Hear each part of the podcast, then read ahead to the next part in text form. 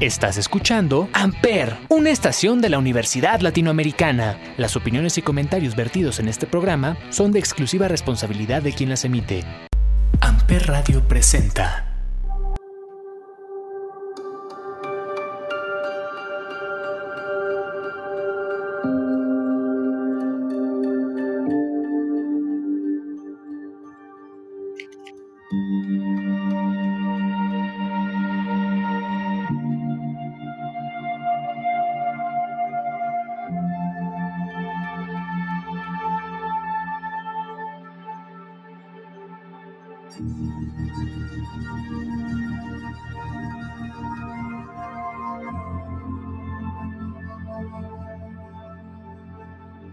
Hola a todos, bienvenidos otro jueves a este podcast llamado 35 eh, milímetros a través de Amper Radio de la Universidad Latinoamericana y gracias por acompañarnos en una nueva temporada. Esta es la tercera temporada del podcast y de la estación y como todos los jueves nos acompaña Olivier. Olivier, ¿cómo estás? Bien, Ismael, aquí contento de estar una vez más en 35 milímetros. Así creo es. Creo que es la cuarta ya, ¿no? Según yo. ¿Es la cuarta? creo que ya. Sí, esta es la cuarta de este, de este podcast. No es cierto, cierto, ya llevamos aquí cuatro, muy bien.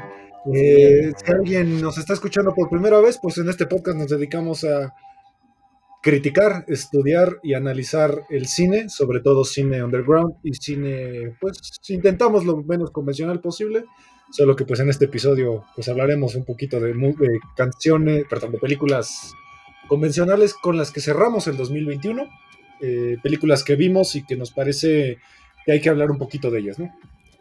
Sí, pues las últimas películas que vimos es, bueno, el año pasado, ¿no? Y de las varias son las más populares que estuvieron en el cine, realmente. En streaming. Con streaming también, sí. Así es. Eh, ¿Te parece si empezamos con, pues posiblemente la más taquillera tanto del 2021 como posiblemente sea de la historia? De la historia, Sí, claro, pues vamos a empezar por Spider-Man No Way Home.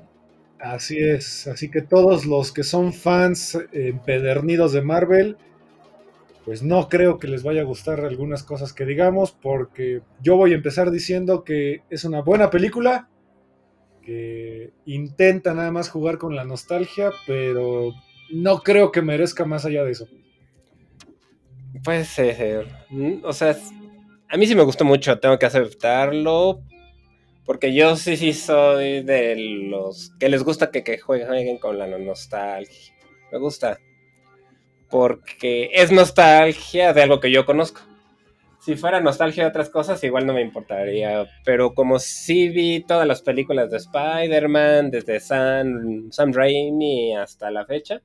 Y además es mi superhéroe favorito de Marvel y y pues de todos junto con Batman, ¿no? Entonces sí, sí me gustó. Sí, yo siento que Spider-Man No Way Home juega, como decimos, la nostalgia, pero que al final creo que si le quitas la nostalgia, o sea, todos los elementos eh, de fanservice que tiene, siento que es una película del montón. O sea, no, me parece que esté a la altura, por ejemplo, de la 2, la de Far From Home, o ¿es Far From Home la 2?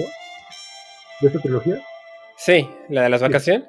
La de las vacaciones me parece que está mejor lograda esa, película. Mm, pues puede ser que como película, ¿no? O sea, como un todo. Pero, pues sí, punto fuerte de esta son los cameos, que el multiverso. Que Digo, va, a haber spoilers, ¿eh? Para que se preparen si, no la han, si no lo han visto por alguna razón. Exacto. Toby Maguire, Andrew Garfield. ¿Qué pasa si le quitas esos dos elementos a la película? Pues no habría película, la verdad. Sería, tendría que ver si otra cosa totalmente. Porque si es lo importante, es lo emocionante. Donde la gente yo creo que es por lo que tuvo tanto éxito. En, mi sala sí hubo gritos. Sí, yo también cuando la fui. Fue la primera película que fui a ver yo al cine en dos, dos años. No había ido desde la pandemia. Y me sorprendió esta parte de, la gente aplaudiendo, todos con, contentos, riendo. Es chistosa, eso sí, es un buen, es un buen eh, punto, es chistosa. La película es muy chistosa porque creo que Tom Holland es este Spider-Man más juvenil, más actual, más fresco, que aporta mucha comedia, cosa que a lo mejor las de Toy Maguire pretendían un poquito ser más apegadas al cómic y las de Andrew Garfield un poquito más serias, mientras que las de Tom Holland creo yo que sí tiene mucha parte eh, que ha trabajado mucho Marvel de esta comedia, ¿no? Que tal vez Tony Stark tiene mucho que ver con esta parte cómica, aunque no sale él. No, pues sí, sí es muy cómica. Es que Spider-Man, los Peter Parker que en general son cómicos, ¿no? En, los cómics por lo menos, son, tienen un poco esa vena cómic. Y no se toman en serio, es algo que a mí me gustó mucho, que ellos mismos se burlan de las otras películas, de ellos mismos, de que ya están viejos, de que les duele la espalda y cosas así, ¿no? Entonces, eso a mí me llamó mucho la atención, me gustó, pero sí entiendo que lo puedan ver como que fue una fórmula pues muy simple. Dale lo que quiera la gente y ya. Pero yo lo prefiero a Eternals o esas cosas. Sí, Eternals es un tema también ahí, porque Eternals, digo, terminando nada más con Spider-Man, la nominan a mejores efectos visuales, pero la gente se está quejando de que no la nominan a mejor película. Yo no siento que sea digna de una competencia tipo Oscar para buena película. No, si tomas en cuenta la taquilla, pues sí, el éxito ah, que tuvo, toda la gente que la fue a ver, pero en cuanto a realización, todo eso, pues no, mejor película, ¿no? Realmente está ahí, ¿no? Eh, efectos es su fuerte y... Pues, Cambios. ¿Dónde está? Sí, William Dafoe para mí es un ah, fuerte. Excelente. un genio. A mí todos me gustan. Bueno, no. Alfred Molina y Willem Dafoe. Jimmy Fox, la verdad, me da un poco igual. Y el hombre de, arena. No sé cómo se llama el actor. Pero el actor sale como un segundo, ¿no? Él, y además, sí, sí, sí, ya no sale.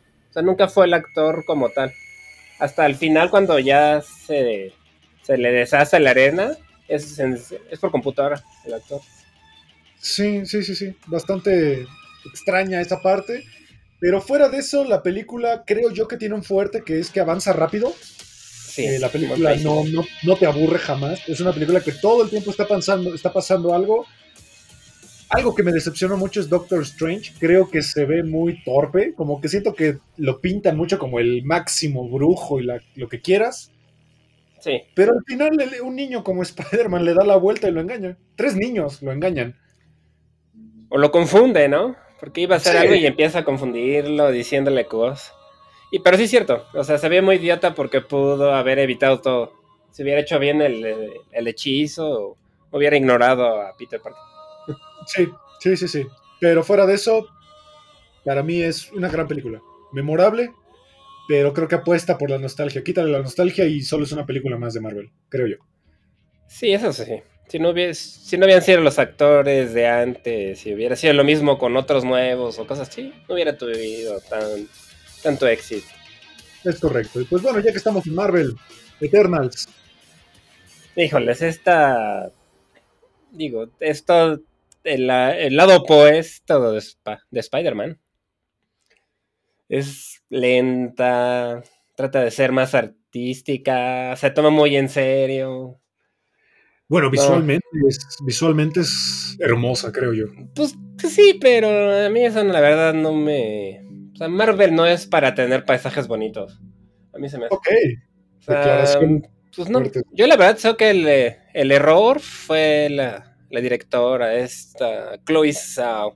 Chloe Zhao. Su, estilo no, no va con esto, yo creo. Eh, si alguien ubica a Chloe Zhao, hablamos de ella el año pasado con Nomadland. Nomadland ganó el Oscar a Mejor Directora el año pasado, Mejor Película. Directora, actriz y película, ¿no? Ajá. Le fue muy bien a Nomadland. Y en cuanto a fotografía, sí tiene cosas muy parecidas a Eternals. Pero yo no veo Marvel por ver paisajes. Claro. es lo único que se me hizo rescatar, rescatable de la, peli. Creo, creo yo que es innecesariamente lenta. Sí, larga eh, también. Larga, larga, larga. Y que juega con saltos en el tiempo que creo que al principio te quedas como un poco extraño de cómo está funcionando la, eh, el timing de la película y que también presentan cosas de que los Eternals han influido en eventos históricos que para mí no tienen mucho sentido, como la invasión de los españoles a, los aztecas. Me parece ahí algo como que... ¿eh? Además tiene errores en esa parte. Supuestamente estaban en Tenochtitlán y todo era una selva, como si estuvieran con los mayas. Sí, sí, no sí. tiene sentido, o sea, se nota que no, no saben de eso y siempre hacen cosas bien raras cuando salen cosas de México. Muy feo. Sí, tratan de tropicalizar. pena ajena ahí. sí, tratan de tropicalizar un poquito algunas cosas, pero no, no me parece que funcione. Angelina Jolie tal vez rescata un poquito la película en ciertos momentos, pero nada memorable. Para mí es una película que no volvería a ver jamás. Pues a mí, Angelina Jolie se me hizo la, la senil. Era como la, la senil, que se le iba el pedo. Ok, ok. Entonces, no sabía ni dónde estaba, se, enoja, se enojaba, los quería matar. Y como que no explican realmente qué le pasa, ¿no? Como que los lo insinúan. Como que se le juntaron tantas memorias que ya estaba saturada, creo, ¿no? Y como que se le iba la onda por eso. Porque era muy vieja. Sí, una cosa muy rara, muy, muy rara. Es que necesitaba que le resetearan el disco duro. Sí, sí, no, no, no.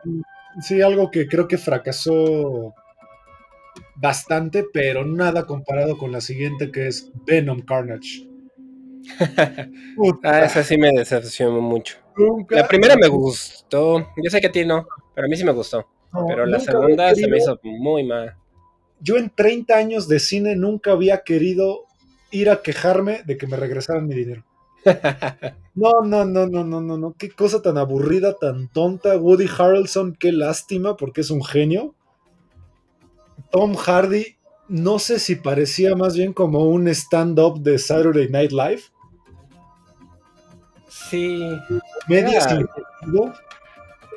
Demasiada plática entre Venom y él, ¿no? Muy demasiado absurda.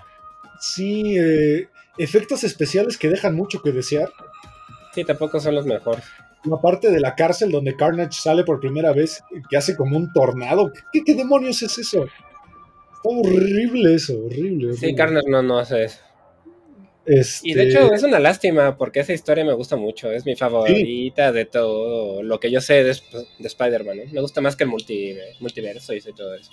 Sí, la parte de los simbiontes es bastante interesante. Toda la parte de cómo llegan, cómo absorben, cómo van cambiando de huésped es genial. Sí, y aquí lo hacen como sátira casi. Sí. Muy chistoso, como si fuera burlarse de, lo, de las, la saga de Carnage. Sí, sí, sí. Venom también es un personaje bien padre. Sí, sí, sí, sí. Deja mucho que decir, creo yo. Y parecen eh, novios por momentos, y eso no me latió tampoco. Sí, no, no, es una película que las mismas peleas son aburridas, creo yo, que no, no, no, no explota al máximo quizá eh, todo lo que los simbiontes puedan traer, ¿no? Pero bueno, vámonos con una que sí te gustó, que yo no he visto, que, has recomendado, que es Ghostbusters. Sí, esa me gustó. Ghostbusters Afterlife. Afterlife. Afterlife. Sí, que ya sea. Pues son. Es como un reboot. Reboot. Porque no es remake, es continuación de las originales. Aquí ya se sentan niños. Son niños que están en un pueblo pequeño y que empiezan a, descubrir fantasmas y cosas de los cazafantasmas anteriores. Entonces es la... encuentran el, el, el carro que usaban, algunas de, las armas. Y, bueno, ahí va, va descubriendo quiénes son estos niños en, en, realidad. Y ahí gira la historia. Sale Paul Rudd, que es este un maestro de escuela. Y está chistosa y también nostálgica. O sea, es en la vena de, Spider-Man. Te okay. mucho la nostalgia. Eh, yo vi el tráiler nada más y no sé por qué me transportó inmediatamente a que pensé que iba a ser algo muy tipo Stranger Things. Como muy también, También parece un poco por la, relación entre los chavitos. Es, de hecho, sí. Es como Ghostbusters con Stranger Things y nostalgia. nostalgia. Ok, eh, ¿la recomendarías? Yo sí. Yo creo que para niños está padre. Si eres chavito, yo creo que te puede gustar. Y si te gustaban las películas originales, también. Si no, tal vez sea muy genérica, o sea, como una aventura de niños. Ok, pero te puede, a, las nuevas generaciones los puede incitar a descubrir las, las viejas, ¿no? Yo creo que sí, la verdad sí, porque es entretenida, los niños lo hacen muy bien, son como los héroes de la historia, de hecho es una niña científica, nerd. Ok. Tipo Goonies, así podría también ser, de ese estilo, no a ese nivel, pero, pero de ese estilo, ¿no? Aventura infantil, yo creo que sí les puede gustar los chavos. Ok. Vámonos con una medio polémica, porque ahorita en los Oscars es la más fuerte y que tú y yo tenemos opiniones bastante similares, que es El Poder del Perro de Benedict Cumberbatch. Es un western muy de la mano tal vez de Brockbound Mountain, no tan extremo quizá, pero va por ahí y que quizá en los Oscars pues se lleve todo, aunque yo por lo menos lo que he mencionado no me parece tan a la altura. Está buena, pero creo que está ahí. Pues sí. A mí la verdad me, dejó frío. No me gustó ni me molestó. Me, parece X. La verdad. Está muy bien hecha. Está bien actuada. Pero la historia no me gustó. Se me hizo como muy absurda. yo siento que la concluyen así. Como que se les vino el tiempo y al final ya. Bye. Sí, justo. Acaba muy. Y además el final se me hizo muy estúpido, la verdad. O sea, se muere. Bueno, ya, ya, ya les dije un spoiler, lo sé. Pero muy fácil. se me hizo muy tonto todo. Una salida fácil, creo. Fácil y. Sin sentido un poco, porque. Pues te lo pintan como, como un vaquero súper rudo y así, sí. Y acaba de una manera muy mensa. Se me, Sí, eh, quien no la ha visto, pues trata de la historia de dos hermanos que pues tienen un rancho. Eh, uno es del estilo de vaquero pues típico, que pues ensucia las manos, trabaja con los animales y con la tierra, mientras que el otro pues es el administrador, ¿no? Y se dedica más a la alta sociedad, a vender, a ser este pues burgués, digámoslo así. Y de repente se casa con una chica que pues tiene un hijo y que el hijo pues es homosexual y pues despierta el pasado oscuro del vaquero rudo, ¿no? Sí, más o menos. Y luego la, pues la mujer empieza a sentirse atormentada, ¿no? Como por el, vaquero rudo. Sí, pero nada más le silba, la, verdad es que le silba, y es lo, todo lo que, lo que hace, y ella se vuelve alcohólica por eso, se me hace una exageración enorme. ¿De verdad? Porque te silba el cuate, te vuelves alcohólico. No. no.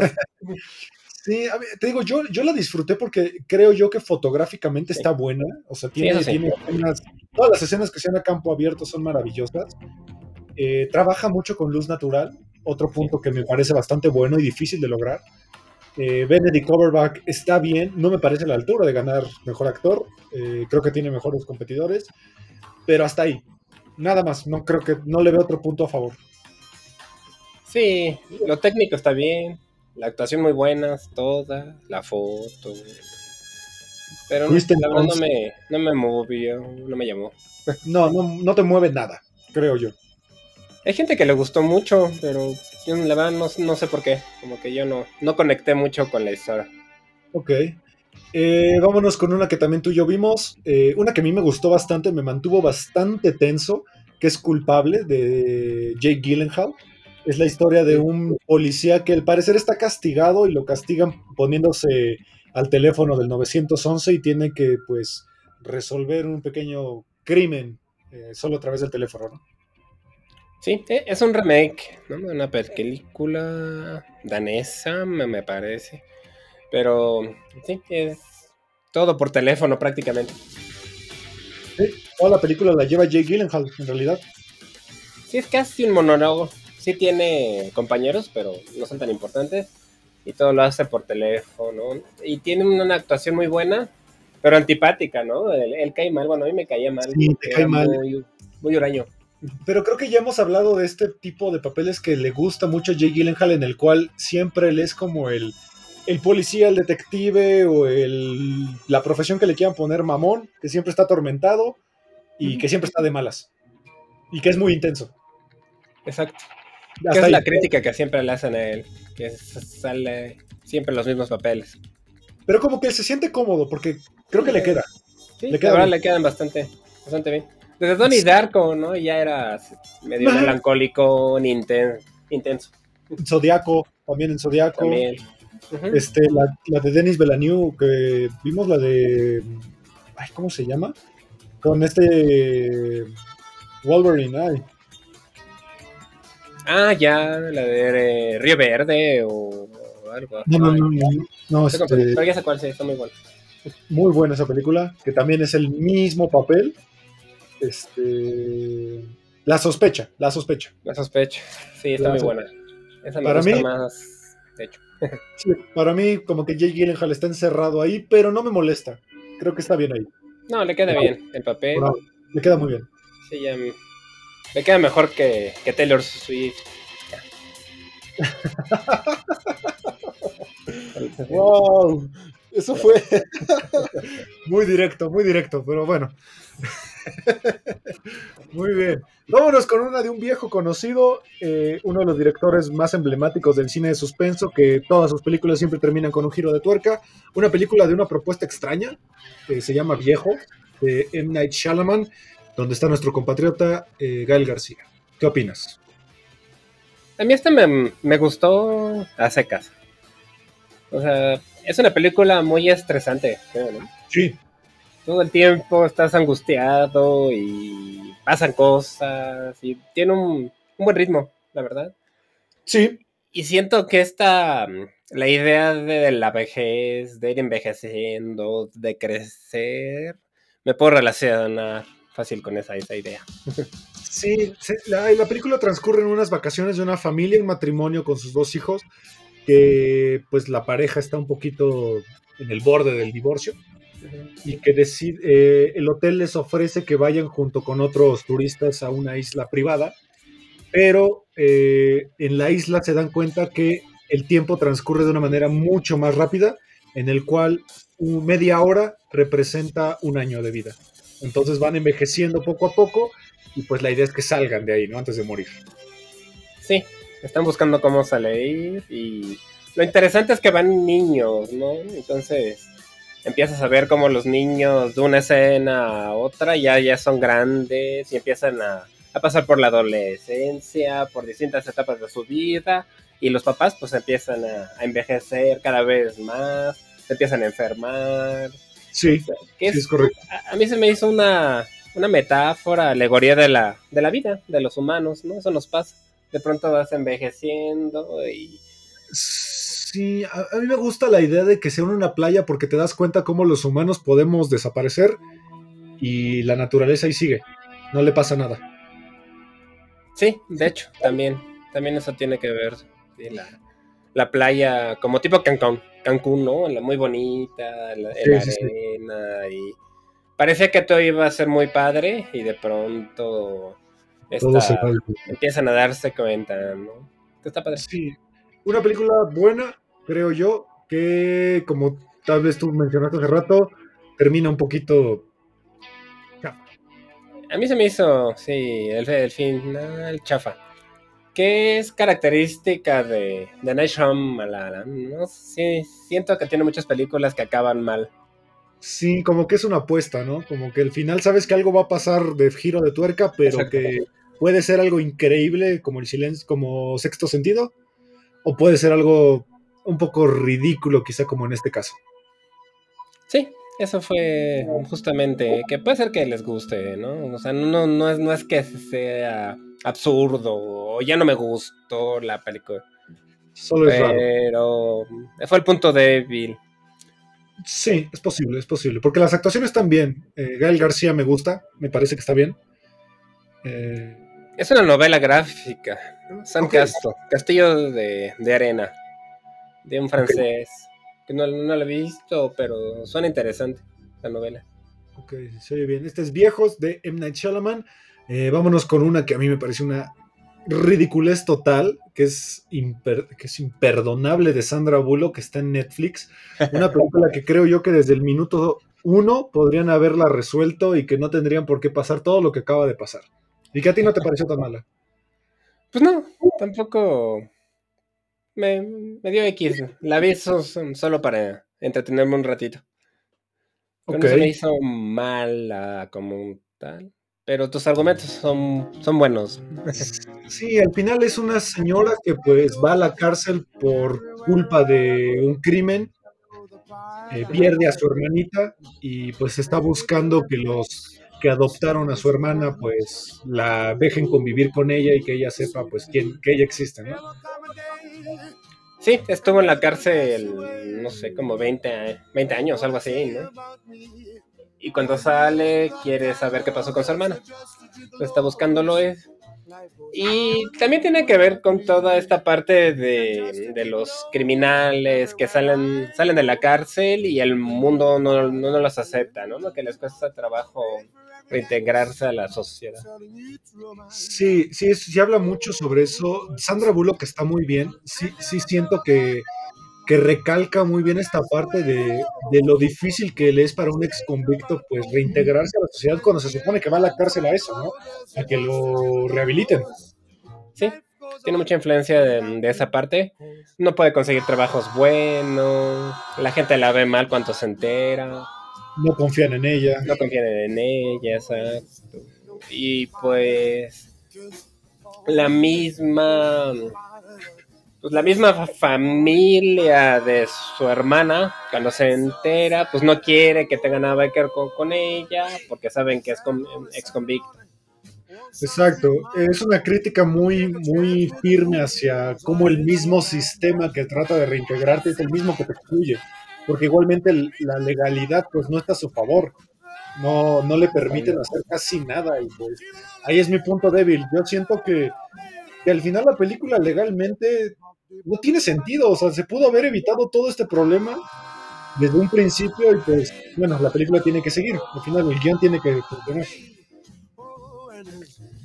Sí, pero tiene razón que pues, es una situación que se pudo haber arreglado desde la desde el principio. o sea, no hacía falta llegar a todo ese drama. Exacto, es un drama. Hasta ahí. Sí, es un drama bastante real. Creo que es real. Es real, creo que le pasa a mucha gente. No, seguro que, debe pasar y tal vez si se hubieran centrado más en esa parte y, la hubiera sido un poco menos absurda la parte legal, de por qué estaba en la cárcel y lo que pasó, ya se hubiera estado mejor. Exacto, exacto. Hubiera sido más efectiva hablar más de la reintegración de un ex convicto, creo yo. Sí. Eh, Dune, que no la has visto, no has querido. No, esta la verdad no, no sé, no.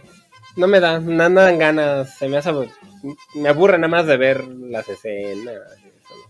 Visualmente a mí me pareció que está muy bien lograda. Eh, Denis Bellamy me parece un director que hasta ahorita va eh, creciendo bastante rápido. Creo que le han encargado proyectos geniales. En, mi caso, mi película favorita de él es Arrival.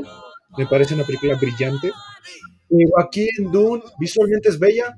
Timothy Chalamet, toda la película está igual. Las escenas de acción me parecen eh, raras, como que no me parecen tan emocionantes. Por ahí hay una de. ¿Cómo se llama? Aquaman. Este. Jason Momoa. Jason Momoa tiene una escena de acción bastante buena, pero que fuera de eso la película no me parece nada interesante. Eh, digo, si quieren ver en qué acaba, vean la de David Lynch, esa sí está completa, y ahí ven cómo acaba, o lean el libro. Pero ya, ya probarán la segunda parte, creo. Entonces ya, por, lo menos en el, en el futuro verán qué pasa. Sí, por si quieren ver, por ejemplo, y no quieren esperar, vean la de David Lynch o lean el libro. Eh, Zendaya me parece que está ahí nomás porque sí. Sale poquito, ¿no? Porque lo que Sale 10 minutos tal vez de metraje. Realmente no tiene muchas escenas. Timothy Chamalet es la gran mayoría de la película. Eh, hay una escena estupidísima de entre Jason Momoa y Javier Bardem de unos escupitajos que es estupidísima la película. Es horrible, horrible. Pero bueno, yo esperaría la segunda parte. Está nominada a mejor película. No me parece. No entiendo por qué, pero bueno. Ahí la academia dicta muchas cosas. Pues es que técnicamente sí está muy bien, ¿no? Y parece que tiene. O sea, la realización es espectacular para el tipo de, de película que es. los Sí. efectos y se ven los desiertos. sí, Pero a mí, la verdad, es que sale. Ya lo he dicho mucho, pero sale Timothy Chalamet y yo no lo soporto. Entonces, Ok. no. Ok. Me hace que no la quiero ver. ¿Sabes qué pasa? Yo creo que el mal de esta película es Jodorowsky's Dune. Tú ves Jodorowsky's Dune y no se te antoja ver ninguna adaptación de Dune que no sea Jodorowsky's Dune. Puede ser. Creo que le pasó a Lynch, le pasa a Denis Villeneuve. Cuando tú ves el documental de la película que intentó hacer Jodorowsky, sientes que nada está al nivel, creo yo. Puede ser. Es que se, no sé, como que a mí ya me da flojera meterme a, a historias tan grandes. Como que Sí. yo ya dije, ya sé, yo ya vi Game of Thrones, ya vi El Señor de los Anillos, ya me, me da, me da flojera otro mundo así. sí. Sí, porque además se ve que va a ser un mundo grande. Entonces, pues bueno, sí sería cosa de que te quieras sumergir a la nueva, pues, al nuevo universo, ¿no? Que compone Dune. Además, muy larga, dos horas y media. Sí, larga, y se siente, ¿eh? se siente larga. Que hablando de eso, de. Anunciaron la, la serie del Señor de los Anillos Sí. en Amazon. The Y que Rings los dos primeros capítulos van a durar tres horas. Pues no, man, o sea, ya es mucho. No sé, demasiado largo. Sí, The Rings of Power. The Rings of Power ya salieron incluso cuatro pósters. A mí sí me emociona porque todo lo que sea para mí es genial. Sí. Pero, pues creo que El Señor de los Anillos es una saga que hay que tenerle mucha paciencia y mucha lectura. Creo que las películas no son suficientes, hay que leer. Y Dune se me hace así. O sea, son libros grandes, largos. Entonces yo siento que te tienes que meterte en todo lo olor para que te llame. Y yo a mí la verdad no. Ya. ya estoy viejo para meterme en eso. En un universo nuevo. Sí, ya. Ok, vámonos con una que nos, a mí por lo menos me pareció genial, la disfruté mucho, la volvería a ver otra vez sin problema. Todos los fans de John Wick pueden entrar aquí y es el soundtrack que estamos escuchando. Nobody, Esa sí me gustó bastante. bastante. Sí, es, es este Bob Odenkirk, Odenkirk, el actor de Saul, de Breaking Bad y Better Call Saul. Y pues es como un tipo de John Wick, ¿no? Porque la, dirige de hecho el mismo director, ¿no? De John Wick. ¿Sí, el mismo director o el coreógrafo? Me estoy confundiendo. Eh, creo que sí es el mismo director. Eh, es de... No, es del mismo guionista, ¿no? Derek Colland. Sí, más bien, sí. Sí, Derek Colland. Sí, es, es el, es el creador de la franquicia de John Wick, el, el, el guionista, Derek Colland. Sí, y el director es coreógrafo de peleas y todo eso. O sea, también se, se le da muy bien. Hizo Hardcore Hen- Henry. No sé si la viste. No, Esta es una película en primera persona toda. Está padre, es muy frené, frenética. Como Crank, ese estilo. ok, ok. Que está padre también. Hay que buscarla. Eh, Nobody nos habla de un John Wick, pero básicamente es un señor, pues ya entrando casi a la tercera edad, en la cual pues su vida es muy rutinaria, está cansado de todos los días hacer lo mismo, la familia de su esposa eh, pues lo trae todo el día eh, molesto, su familia pues no es precisamente tan ideal y un día entran unos ladrones a robar su casa y se roban eh, un como llavero de su hija y ahí empieza todo. O sea, John Wick, matan al perro y despierta algo, un instinto asesino, ¿no? Solo que lo interesante de esta película es que es un señor. Sí, es un señor grande. A mí me gusta mucho cómo marca la, mon- la monotonía. Sí, esa escena, esa escena del Las primeras secuencias, ¿no? Donde él hace lo mismo una y otra vez. Va al trabajo, regresa, todo eso. Me, gusta cómo lo ponen como un tipo con una vida mono, monótona. Como un tipo Exacto. común. A mí algo que me gusta es que jamás te explican por qué este tipo es tan desgraciado y tan bueno en la pelea y en las armas. Me gusta eso, Sí. que, sea, que sea misterioso. De hecho, yo al principio, cuando vi los, los trailers, pensaba que ibas a hacer que porque lo asaltan o algo, él se iba a poner a entrenar y ya después iba a ser bueno para, para las peleas. Sí, sí, sí, sí, parecía un poco eso, ¿no? Pero no, al final te das cuenta de que por un tatuaje todo mundo ubica a este tipo y saben que, no hay que meterte con él. Exacto.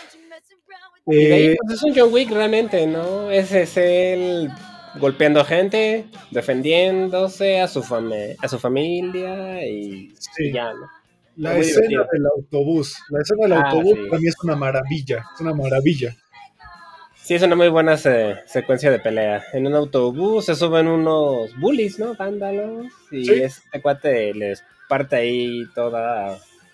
De una manera muy. Como, hasta cierto punto realista, creo. O sea, no es que vuele como karateca o cosas así, sino como un estilo más calle, callejero, ¿no? De pelea. Sí, a mí, aparte también me gusta de esto que a comparación de John Wick las coreografías son más lentas porque al final él es un señor. O sea, no, no es la movilidad de, de, Keanu Reeves. Pero igual, y, eh, creo que tiene hasta la misma edad, ¿eh? Pero. ¿Ah, sí? Pues yo creo que sí. Porque Keanu Reeves ya está grande. Ahorita voy a. Sí, sí, yo sí. creo que por ahí andan. Hay dos cosas geniales en la película para mí. Christopher Lloyd, el Doc de Volver al Futuro, lo hace genial. Estamos hablando de un señor que tiene 83 años y se ve increíble y hace un papel genial sí, de hecho, lo hace muy bien, es su papá, ¿no? Es su papá. Y RCA sale también, que es el creador del Wu-Tang Clan, uno de los fundadores del hip hop, sale también ahí. Me Ay, no lo ubiqué. Es el, su amigo, el afroamericano.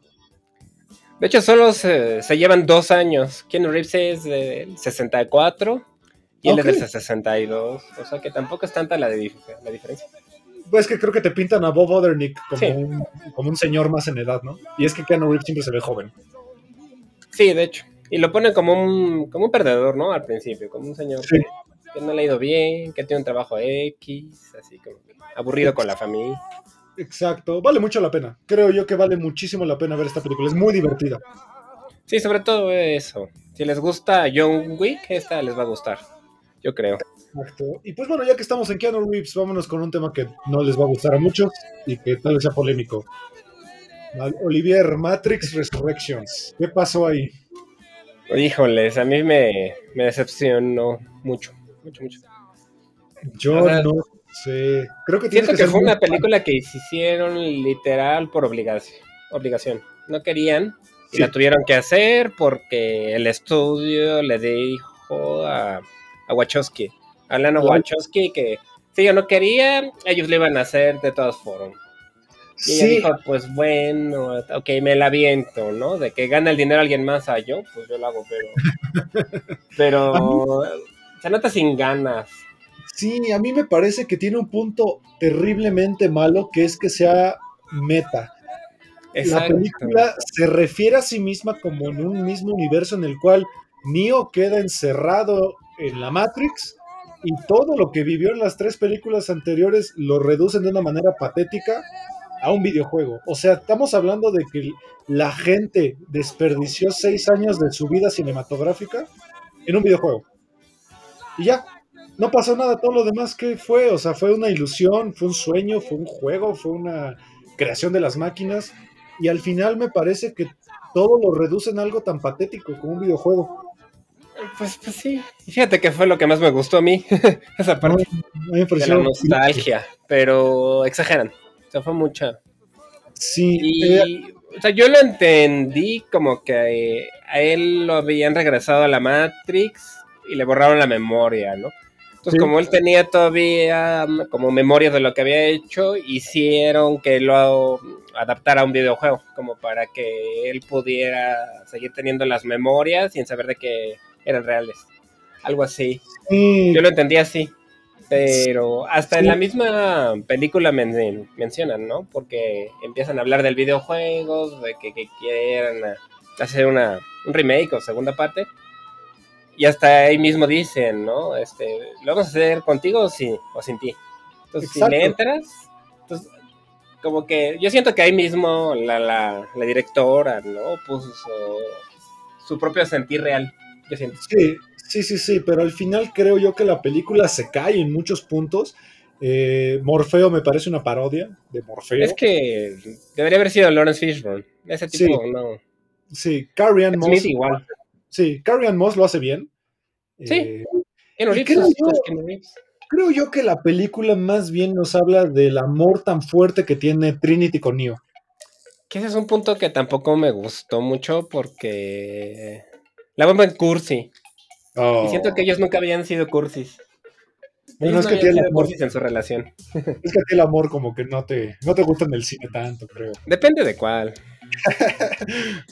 Sí, Pero siento- aquí se, eh, se volvió muy ridículo, ¿no? Y, y luego Trinity termina teniendo más poderes que él.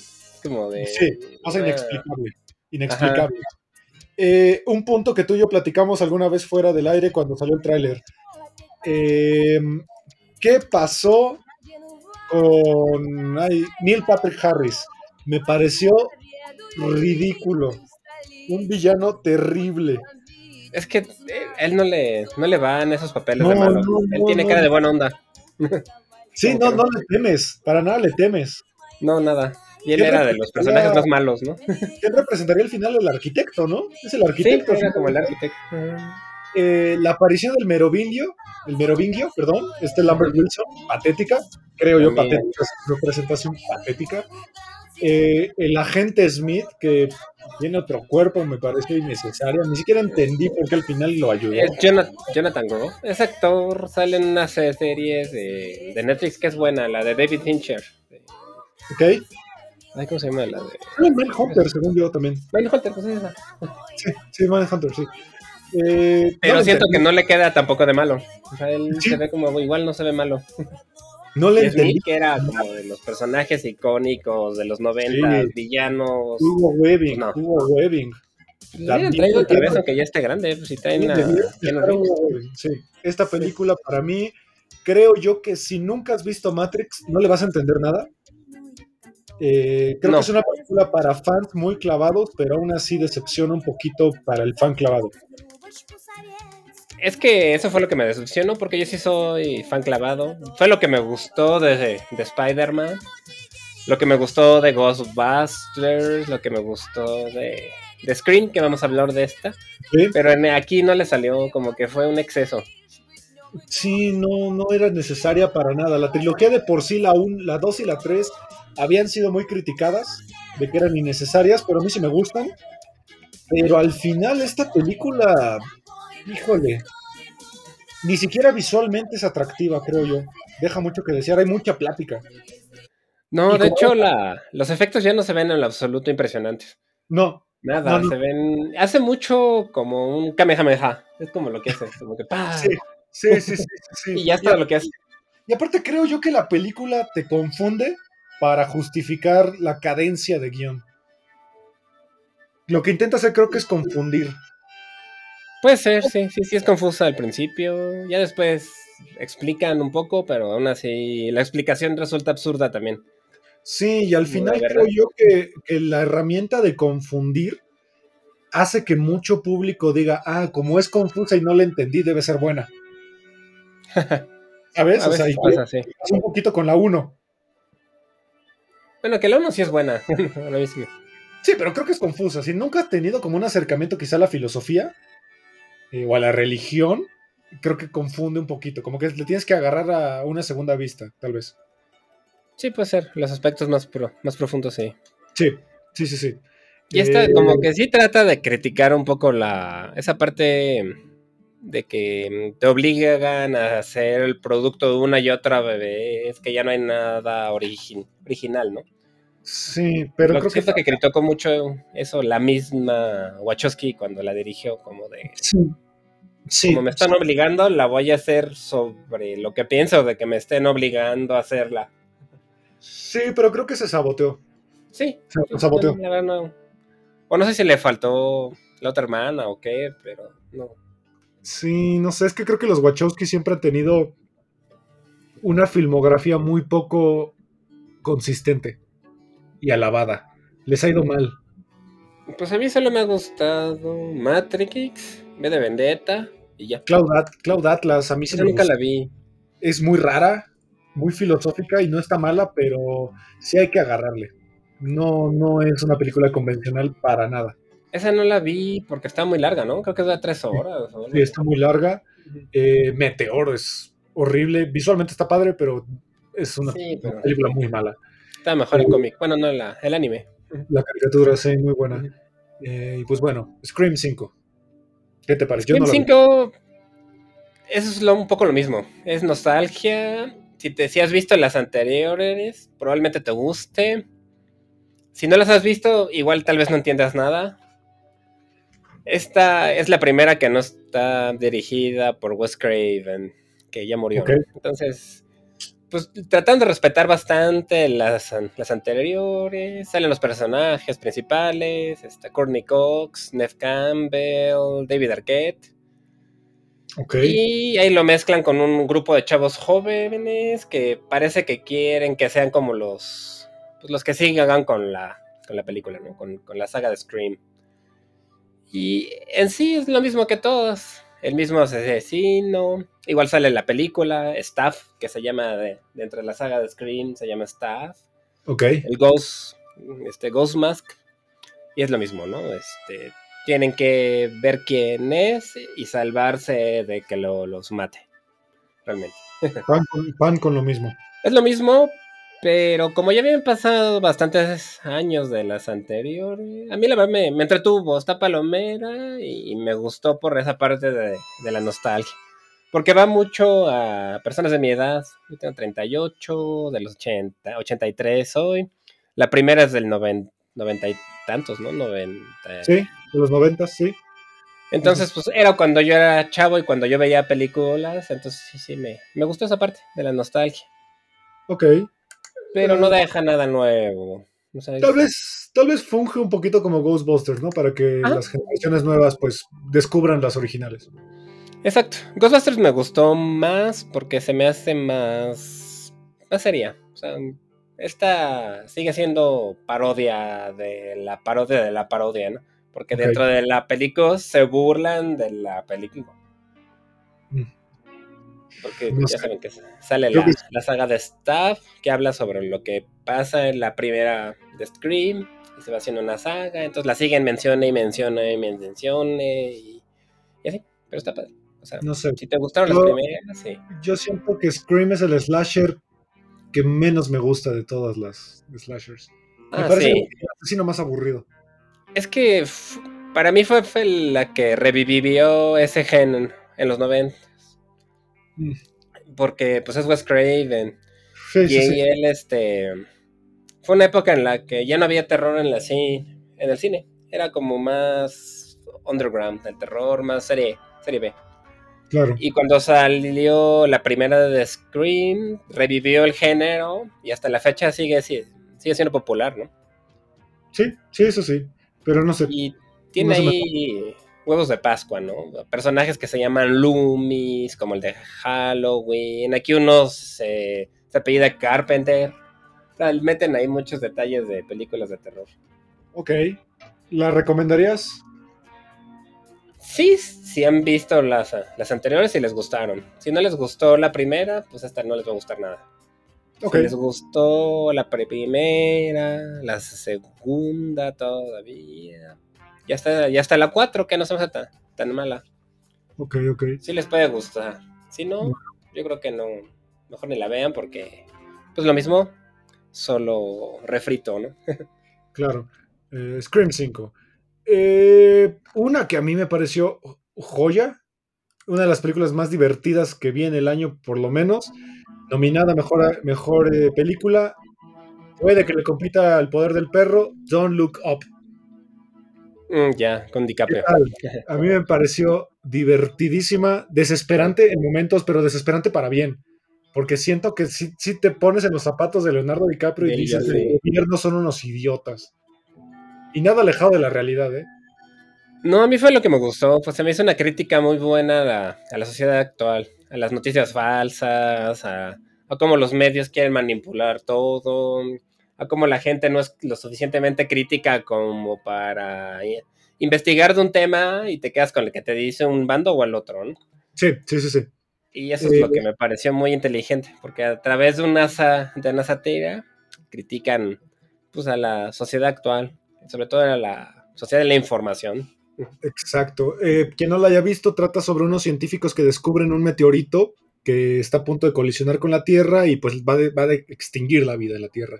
Entonces ellos tratan de avisar a las autoridades gubernamentales para que tomen acción, pero el gobierno lo convierte en un show mediático. Esto. Exacto.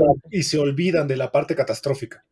Y al principio ni los pelan, ¿no? Eso me gustó. Que la, esta, la presidenta, que la hacen ver un poco como entre Hillary Clinton y Trump. Como que era una mezcla de los dos, ¿no? Sí, sí, muy, eh, muy como showman. ¿Sabes? Más allá de ser un político, es una celebridad. Como iba a haber elecciones, no los pelan, ¿no? Y les dicen, no, pues ahí luego me dicen porque ahorita estamos ocupados en las elecciones y esto no nos va a dar votos. Y el otro, pero es que en menos de un año nos vamos a morir todos porque ahí viene el, el, meteorito. y, le dicen, no, no, no, pero luego lo vemos. Es un Armageddon, creo yo, visto desde un punto de vista más real. Sí, parecido a Armageddon, con realista y satírico. Sí. Oye, Jonah Hill. Jonah Hill es brillante porque lo detestas, quieres que se muera y que el meteorito solo le caiga a él. Es el hijo de la presidenta, ¿no? Que es esta sí, Es un imbécil, es un, idiota, es un imbécil, sí. Que no entiende de, ciencias, por supuesto. Que no le hacen caso a los científicos reales y dicen, no, pues ya nuestros asesores nos dijeron que no pasa nada y el asesor resulta que es una arquitecta o una cosa X, ¿no? Así que no tiene nada que ver con... Entonces, me gustó porque es lo que pasa normalmente, últimamente, y sobre todo en Estados Unidos, creo que están en el... Es una crítica muy directa a los gringos ahorita. Sí, eh, Leonardo DiCaprio lo hace bastante bien, como siempre, creo yo. Eh, Jennifer Lawrence no me gusta, pero en esta película creo que lo hace bien. Eh, porque sí, sí, es como la, rebelde, ¿no? La... Sí, y aparte le sientes la desesperación, ¿no? De que sabe que ella tiene razón y que nadie la escucha. De hecho. De hecho, DiCaprio me... recordó a, a Gatel, al, de, ah, de México. Sí, Hugo López. no, ¿cómo se llama el gringo? Es Mushi. No me acuerdo sí, el de la, el de la ¿Cómo se llama? De la, de la salud. Bueno, no. Hoy me dice, de la salud. Sí. El, bueno, el caso es que empieza siendo el científico explicando lo que pasa y como sale en la tele, no, no es tan, tan feo. Se va haciendo famoso y el tipo se le empieza a, subir y también empieza a, ir a, todos los noticieros y, se le olvida un poco la tragedia porque ya es famoso, ¿no? Que también pasa. Es correcto. Y aparte, algo interesante es Ariadna Grande sale y Kid Cudi, uno de mis raperos favoritos, que tal vez su papel es estúpido, pero tiene mucho sentido como las cortinas de humo, ¿no? Cómo disfrazan eh, noticias que pueden ser vitales para la humanidad y cómo las disfrazan con otra cosa que no tiene el más mínimo sentido. Hacen como su, su concierto, ¿no? De... Sí. Y hacen la canción y eh, los del bando que, que piensan que el, meteo, que el meteorito no existe tienen un lado y su, cantante, su cantante y su canción, ¿no? Y Ariana Grande es del otro lado.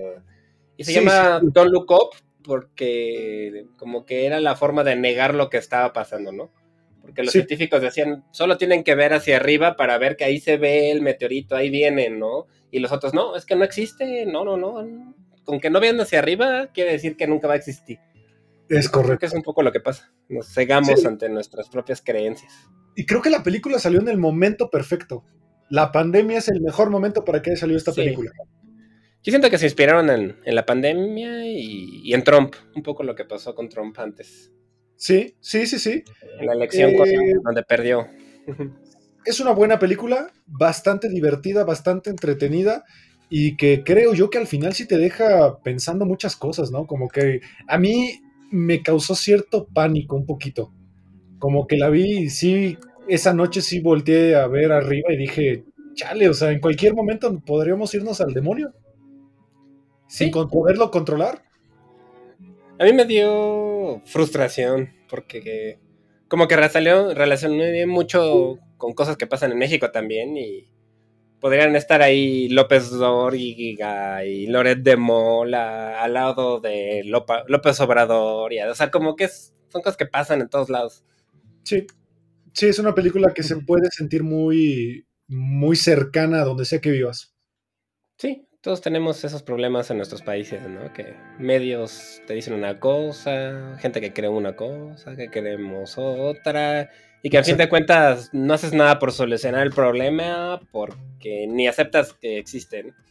Exactamente, una gran película. Creo yo que la mejor del año, en mi opinión. Creo yo. A mí me gustó, la verdad.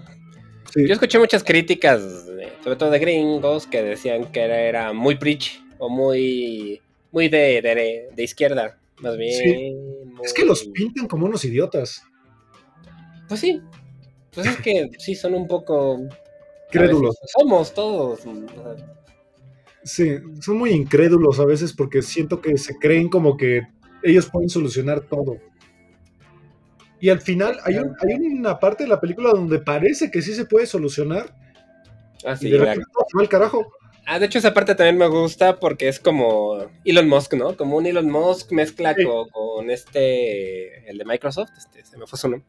Bill Gates. Bill Gates o Jeff Bezos, ¿no? Era como una mezcla de ellos.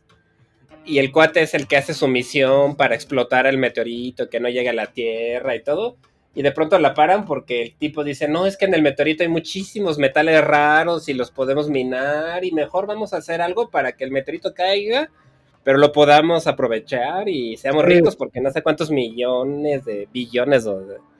Y entonces arruinan todo porque lo, quieren hacer por dinero, ¿no? Por la avaricia, sí, la avaricia. Y eso también pasa mucho. Gran película, para mí, gran película. Eh, vámonos con una que tú recomendaste mucho, Pig. De hecho, yo creo que esta es de las películas que más me ha gustado del año, la verdad. Me gusta más que pues, todas estas de las que hemos hablado. De Nicolas Cage, ¿correcto? Nicolas Cage. Me gustó porque soy fan de él para empezar, ¿no? Él es un actor que últimamente ha hecho pura ridiculez. él es muy exagerado, sobreactuado. Ya lo conocen, ¿no? Sí. Y siempre me ha gustado. Pero ah, yo hace mucho que no lo veía en un papel serio. Y este es un papel serio. Es un papel serio. También tiene paralelismos con John Wick o como Nobody. Ok. Pero te la giran, o sea, tú piensas que se va a tratar un poco de eso y después ya hay, un cambio. Es este. Él es una persona que vive solo en el bosque, un ermitaño, en una cabaña, y tiene una porquita que se dedica a buscar trufas de estos hongos que son carísimos para, para la cocina, ¿no? Los chefs y estos los, lo buscan mucho y es muy caro. Entonces él vive en su cabaña en el bosque solo con su porquita y se dedica a venderle trufas a otro cuate que, que ya las, las distribuye. Y un buen día llegan y le roban su, su porquita. Ok. Y entonces es el, la historia de él tratando de ver qué pasó con su porquita. Y, y va y vas conociendo su historia, que quién fue él, todo eso. Y me gustó, porque la verdad está muy bien actuada, es un tema distinto por lo de la puerquita, ¿no? O sea, no, es muy común que alguien defienda a un puerco y lo vaya a buscar, ¿no? Suena totalmente a John Wick, por el perro. Sí, pareciera, yo pensé que iba a ser así, pero cambia, o sea, de, de pronto se vuelve algo mucho más serio. ¿Esta dónde la encontraste? Esta, yo la verdad la, encontré en Oliflix. Ok, no está en streaming. no la, no sé, no, sé dónde esté la. Yo la encontré en internet. Pero si la encuentran, la ven en el cine, vale la pena. Está muy bien. Y yo creo que les va a sorprender ver a Nicolas Cage así otra vez, ¿no? Yo el último papel que recuerdo de él así fue Adiós a Las Vegas. Ok. Eh, yo de él, la última que vi que me gustó mucho es esta que, que es parecida. Mandy, Mandy, gracias, Mandy. Gran película, me gustó muchísimo, Mandy. Rara. muy, psicodélica, pero muy buena. Pero esta, Mandy es como horror serie B, ¿no? Está bien hecha, pero. Y esta es indie, es, es de arte, o sea, es como una película independiente, bastante artística o sea, no, no es como un John Wick llena de acción, sino es algo muchísimo más tranquilo. Más cuidada, sí. Más, pues sí, más, independiente, de bajo presupuesto, pero las actuaciones y, la historia creo que lo hacen buena. Ok, Pig. De... Pig, así, cerdo. Pig de Nicolas Cage. Vámonos con la última, que es este Lamp, una película también independiente, eh, una película muy parecida al cine de arte, que a mí me encantó, pero me dejó muy confundido. Eh, es una película islandesa que me sorprendió mucho que no estuviera nominada a los premios Oscar. Puedo entender por qué. Eh, es una película que no es sencilla de ver porque suceden cosas que puede que te saquen mucho de onda en el sentido de, de una niña que es mitad humana y mitad borrego. Entonces, visualmente a mí me parece que el motion capture y el diseño de personaje que hicieron es precioso porque no solamente es la cabeza de animal y el cuerpo de humano, sino que tiene una pezuña de humano y una, pezuña de animal y una mano normal. Entonces se ve increíblemente tierna la, criatura esta. Eh, es una pareja que viven pues como en una granja en medio de la nada en Islandia. Se da a entender que tuvieron una tragedia familiar y, y pues no tienen hijos entonces eh, se dedican a criar ovejas y una de las ovejas da luz a esta criatura y pues la adoptan como suya. Em, la película se tiene momentos parecidos al terror psicológico porque sientes que la, la ovejita es tan frágil que en cualquier momento algo le va a suceder y el final es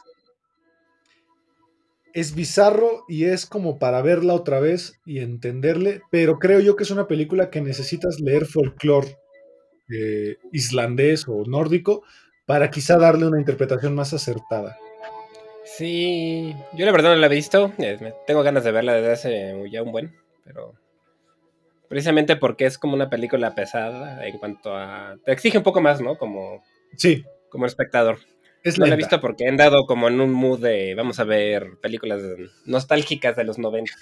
Sí, es lenta. Pero sí la quiero ver, se, ve buena y, sé que es una, un cuento folclórico, ¿no? De nórdico. Sí, sí, sí. En, una, en una historia del folclore nórdico. y sale una actriz que te gusta, ¿no, mi rapaz? Sí, ella me gusta mucho como actriz, la verdad es buena, es de las que ha hecho las originales de la, de la chica del dragón tatuado. Bueno, no las originales, sino las, las suecas, las versiones. ha salido películas de James, James Bond también. Cierto, cierto. Eh, la película no dura mucho, dura una hora cuarenta, o sea, realmente te la echas rápido, pero el ritmo es muy contemplativo, o sea, hay escenas larguísimas en donde están yendo, no sé, de punto A a punto B y pueden pasar 15 minutos ahí entonces puede que si no, le, no te gusta el cine contemplativo o nunca lo has visto, te pierdas un poco. Pero creo que el, diseño de la oveja, de la niña oveja, vale la pena, porque sabes que en cualquier momento va a salir, porque de hecho el mismo póster es muy revelador, eh, el tráiler es muy revelador, y al final no decepciona, solamente es confusa, muy confusa. Es muy bizarra, es muy bizarra, creo yo. Sí, es lo que, lo que he leído y he visto que dicen, ¿no? Que es muy, muy rara. Sí. Y que a, lo mejor medio, no sé si gross o como medio. Que te, que te puede hacer sentir incómodo. Tal vez, no sé. Exacto. Sí, te incomoda porque en algún punto creo que te darías cuenta de que, cómo estarías tú en esa situación, ¿no? Eh, porque sabes que la oveja al final sigue siendo un animal Sí. Y, una, y hay personas que sí pasan por eso, ¿no? Hay muchos casos de gente que tienen pérdidas y que pues se escudan un poquito en, cosas no humanas, ¿no? Como objetos, animales, etcétera. Sí. Me recuerda un poco, no sé si tenga que ver a la de Little Dotic. Sí, sí, sí, temática. sí. Sí, sí, me cuentas. De Janks Mayer, claro, claro, sí, sí. sí. Es, muy similar, muy, muy similar. Es una leyenda, ¿no? Este, del folclore Sí. La de es, muy Pinocho. Es muy Pinocho, ¿sabes? O sea, como esta idea de, de Gepetto que está solo y pues quiere un niño. Y haría lo que sea por tener un niño hasta tallar uno en madera. Sí, claro. Que por cierto ya viene la, la, de, la del toro. No, sí, se ve, se ve, bonito. Se ve bien, se ve bien. sí. Eh, no sé si tengamos otra película por ahí, creo que no, ¿verdad? No, ya. Yo solamente quiero recomendar Get Back de los Beatles. ¿Ah, Odio los Beatles. No me gusta, pero dije, le voy a entrar a ver qué tal, porque Peter Jackson me gusta. Dura seis horas, O sea, son tres episodios, cada episodio dura de dos horas y media a tres, pero me llevé una grata sorpresa porque creo que Peter Jackson logra que te des cuenta de cómo se, que tengas una vista muy, un punto de vista muy privilegiado de cómo se crearon varias de las canciones más importantes de la historia. Sí, de hecho, esa está en Disney, Disney Plus. Disney, Plus Disney Plus. Hay que tenerle paciencia y hay que ser fan, no tanto de los Beatles, o sea, sí, pero no, tienes que ser fan de la música. En la música, sí. Porque en algún momento hay una parte donde ves a Paul McCartney intentar por primera vez sacar la melodía de Let It Be. Y te das cuenta de, o sea, estoy viendo cómo Paul McCartney saca Let It Be por primera vez. ¿Sabes? Es, es, algo genial. O, o, te das cuenta cómo a lo mejor George Harrison era el más callado, pero de repente tenía su genio y abandona la banda. O como Ringo es como una vista realista, ¿no? Sí, es muy realista, muy, muy realista y muy íntimo, muy, muy íntimo. Eh, cosa que, por no ejemplo. he visto, pero sí se me antoja. Los Beatles se quejaron mucho porque tenían las cámaras aquí. Entonces, pues no, no puedes esconder nada. Es, es material antiguo, ¿no? Que él revisó y editó para hacer la, la Sí, dice que él tenía 17 horas, pero que la tuvo que guardar a 6. Él de hecho no la iba a hacer, pero llegó la pandemia y como tenía el material, pues dijo, voy a hacerlo en la pandemia. Y este es el producto, se logra bien, eh, es para fans de la música, pero si llega un punto donde si no te gustan los Beatles o no te gusta la música, pues solo vas a ver a cuatro tipos hacer, hacer tonterías, porque hay momentos donde solamente están tonteando. Se me hace como de The Song Remains, the, Remains the Same de Led, Zeppelin, ¿no? De, ese estilo. Ah, sí, sí, sí, sí. Puede ser, puede ser. Es muy parecido a Shine a Light de los Rolling mm. Stones y Martin Scorsese. Muy parecido. Ok. Solo que este dura seis horas. Pero son episodios, ¿no? Son tres episodios, cada uno de dos horas y media a tres, y el último episodio, pues es el famoso concierto que dieron en la azotea. Ya. Pues suena, suena bien. Sobre todo si les gustan los Beatles o la música. y Peter Jackson, por lo que sé, es muy fan, ¿no? Por eso que lo hizo con mucho cariño. Sí, no, y Peter Jackson es un genio. Para mí es un genio, creo yo. Es un gran director. Eh, y pues bueno, pues gracias por escucharnos en esta nueva temporada de 35 milímetros. Eh, felicidades a Amper Radio por otra vez eh, lograr sacar una temporada y darnos la oportunidad. Y escuchen los demás proyectos porque hay nuevos proyectos por ahí. Olivier, muchas gracias por acompañarnos otro jueves. Gracias a ti, Ismael, y gracias a todos por escucharnos. Y pues muchas gracias a Amperra Radio y sigan con nosotros, por favor, en esta temporada nueva. Así es, nos vemos la siguiente semana y pues cuídense mucho, nos vemos. Realmente, hasta luego. Hasta luego.